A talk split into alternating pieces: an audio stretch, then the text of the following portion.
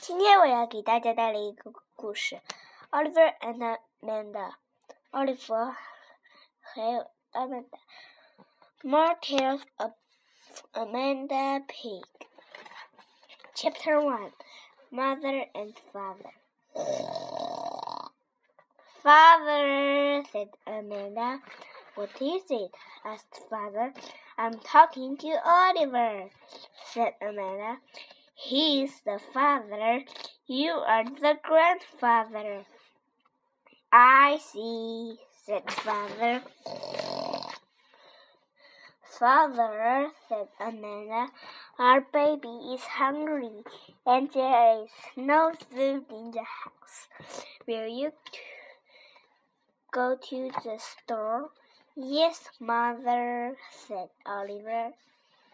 What did you say? asked Mother. I'm talking to Amanda, said Oliver. You are the grandmother. Oliver came back with a big bag of food. Our babies keep crying, said Amanda. I think she has a temperature. Will you hold her, father? Amanda gave Oliver the baby. Oliver gave Amanda the bag of food. She dropped it on the floor. Oh dear, she said. Now we have to sweep the floor. Oliver and Amanda swept the floor. Amanda, I mean, mother, said Oliver. I think I hear the other babies crying. What other babies? asked Amanda. Our, our other baby, said Oliver. I will go check. He came back with the other babies. They are all sick, he said. They have a hundred and two. Oh dear, said Amanda. I better call the doctor. Yes, doctor, she said. I will give them the pink medicine. I have to hang up now. The spaghetti and meatballs are burning on the stove. Amanda hung up. Oh dear, she said, our dinner is all burned up. Never mind, said Oliver. I will cook banana pancakes. Amanda gave the babies the pink medicine. I think they are feeling better, she said.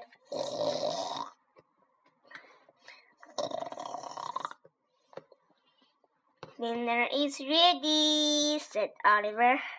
Oliver and Amanda and all the babies sit down at the table. Don't talk with your mouth full, silly rabbit, said Amanda. Tiger, stop throwing food at anything, said Oliver. These babies have no manners at all, said Amanda. Oh dear.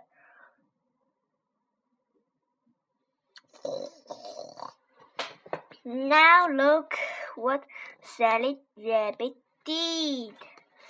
What did she do? asked Oliver spilled her milk, said Amanda, all over everything. We better get, get the mop, said Oliver. They went to the kitchen. Grandmother, said Amanda, may we have juice and cookies? We are all tired out. It's the babies, said Oliver. How many babies do you have? asked Mother. Twelve, said Amanda. You better sit down and rest, said Mother. Oliver and Amanda rested. Mother got the juice and the cookies. Being a mother and father is hard work, said Amanda. It certainly is, said Mother. Mother, said Oliver, do you hear a baby crying? Amanda listened. She took another bite of cookie. I don't hear a thing, she said. Chapter 2 Company. Why are you cooking and cooking? asked Amanda. Company is coming, said Mother. Who is the company? asked Amanda. Your Aunt Sarah and Uncle Jake moved.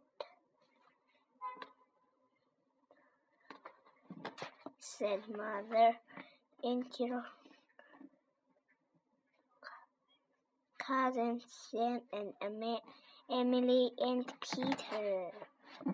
Oliver put on his sailor suit. Amanda put on her dress.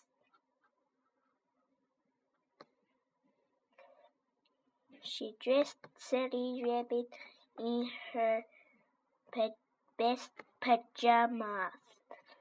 They waited for the company. When will they come? asked Oliver. Any minute, said Mother. It's it, is it any minute yet? asked Amanda. Here they are, said Father. Uncle Mort lift Amanda up high. Who is the big, this big girl? he asked. Amanda, said Amanda. Mother and father and Aunt Sarah and Aunt Maud sat down in the living room. The cousins went out. Outside. What is what is there to do? asked Sam. Play in my sandbox, said Amanda. Sandbox are no are for babies, said Sam. Play in my fort, said Oliver.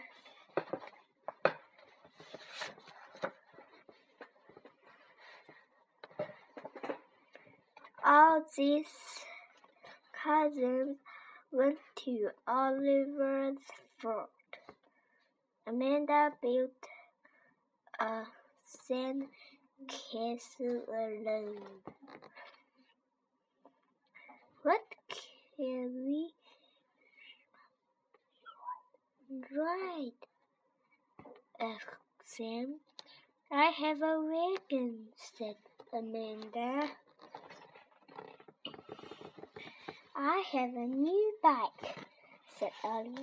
Oh, bye, boy, said Sam. Let's ride it. He zoomed all over the yard on Oliver's bike.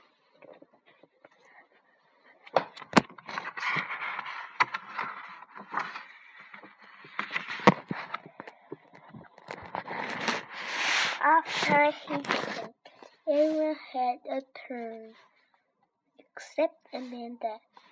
Her feet didn't reach the steps. Then they played hide and seek. said the elephant hanging in the apple tree.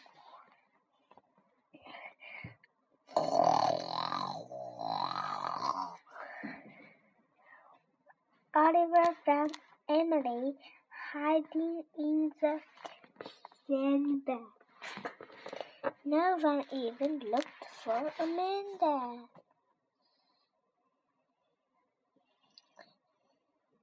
Lunchtime, called Mother. Everyone went to the picnic table under the apple tree. Oh boy, lemonade, said Sam. And chocolate cake, said, said Oliver.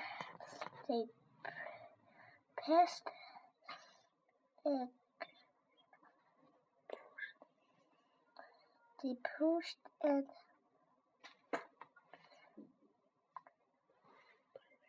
grabbed and laughed.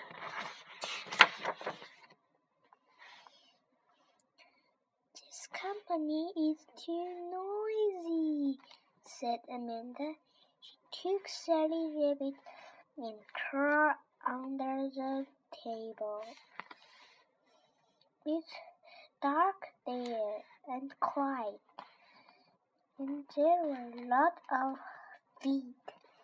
It's like a little house, said Amanda.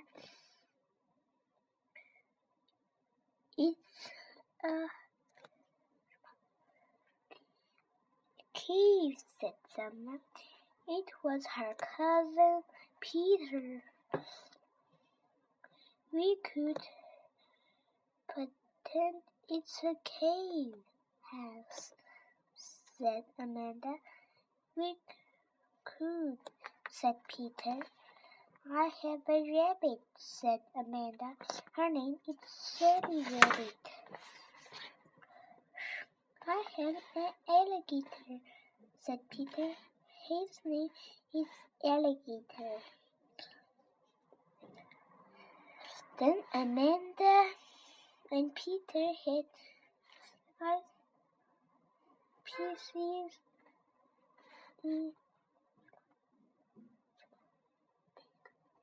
picnic in their cave house. They ate chocolate cake and listened to the noisy company and canned feet and picked up cake crumbs. And Sally Rabbit and Alligator ate every, ate everyone.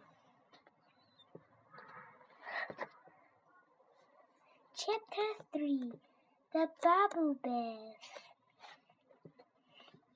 Just look at you, Sally baby, said Amanda. You've got egg on your chin and draped ice pop on your paws and mud on your stomach. What a mess! Tiger it has four stripes on his stomach, said Oliver, and seven spots. What these babies need is a bath, said Amanda.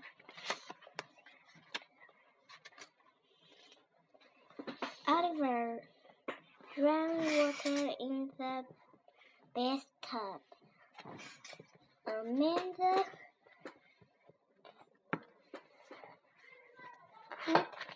some bubble baths. Okay, Sally Rabbit, she said.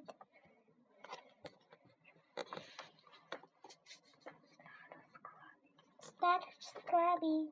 I will help you. Amanda worked on Sally's stomach. She scrubbed and scrubbed. Sorry, Sally, she said. This is hard dirt. We need more soap. She put in some shampoo.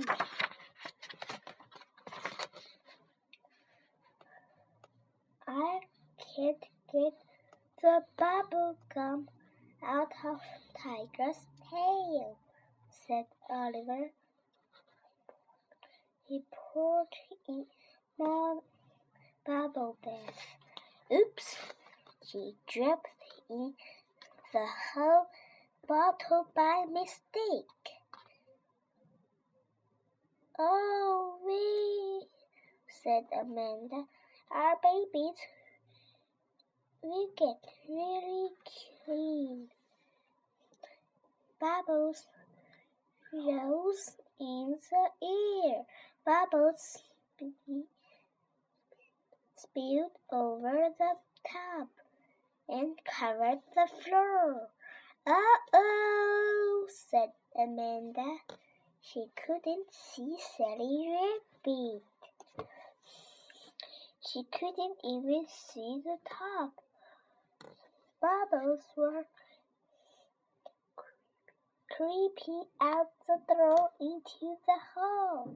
Here! called Amanda.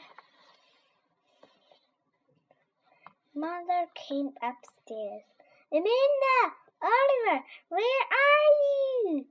Here, said Amanda. In all these bubbles. What should we do? asked Oliver. Let the water out of the tub, said Mother. I can't find the tub, said Oliver. I'll do it, said Mother, but she slipped and said and landed on the floor. Ouch! cried Oliver. You just found me. And me, said Amanda. Sorry. Slowly, the bubbles start to melt. Amanda could see the tub again. In Mother's face, it was angry.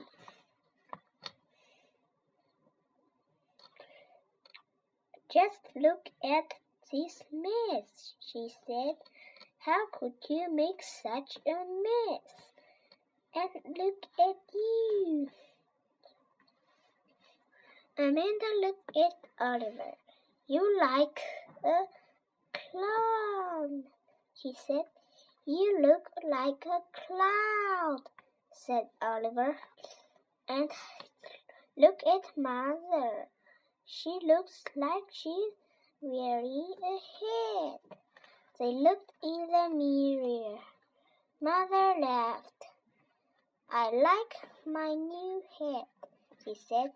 I like my new nose, said Oliver. They all laughed. Then they start cleaning up.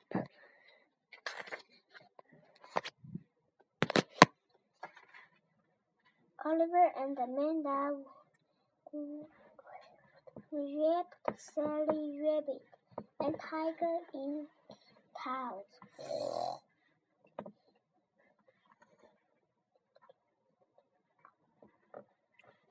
Look, Mother, said Amanda.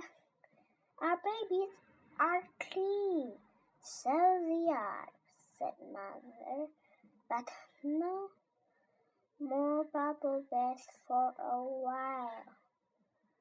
Amanda blew a bubble out of Sally Rabbit's ear. Did you hear that, Sally? She, she said. No more bubble baths.